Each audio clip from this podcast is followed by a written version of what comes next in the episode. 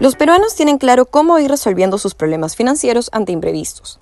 El informe de Ipsos Perú, Bancarización del Peruano, reveló que de tener una necesidad económica urgente, el 37% de las personas pediría un préstamo y el 25% pediría un adelanto de sueldo.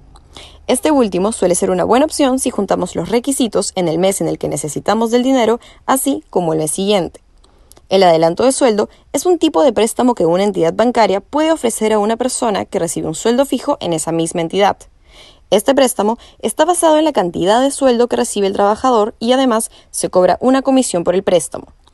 Para acceder a este producto financiero, lo primero necesario es ser cliente de la entidad bancaria con una cuenta de pago de sueldos, así como recibir el sueldo en dicha cuenta. Lo siguiente será tener ingresos mensuales mínimos de mil soles o su equivalente en dólares, y haber percibido pagos de sueldos en los últimos seis meses y no presentar deudas. Si reúnes todas estas condiciones, puedes solicitar el adelanto de sueldo previa evaluación del banco. Es importante tomar en cuenta que un adelanto de sueldo no es un financiamiento ni un crédito, pues el pago no puede ser fraccionado.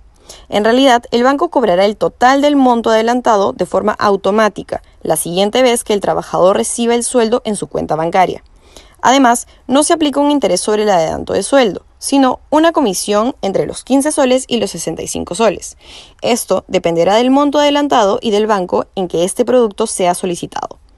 Considera además que los adelantos de sueldo no se dan en un 100%, sino que por lo general se establece un límite del 30% o se define un monto máximo para que el cliente no se vea perjudicado el mes siguiente.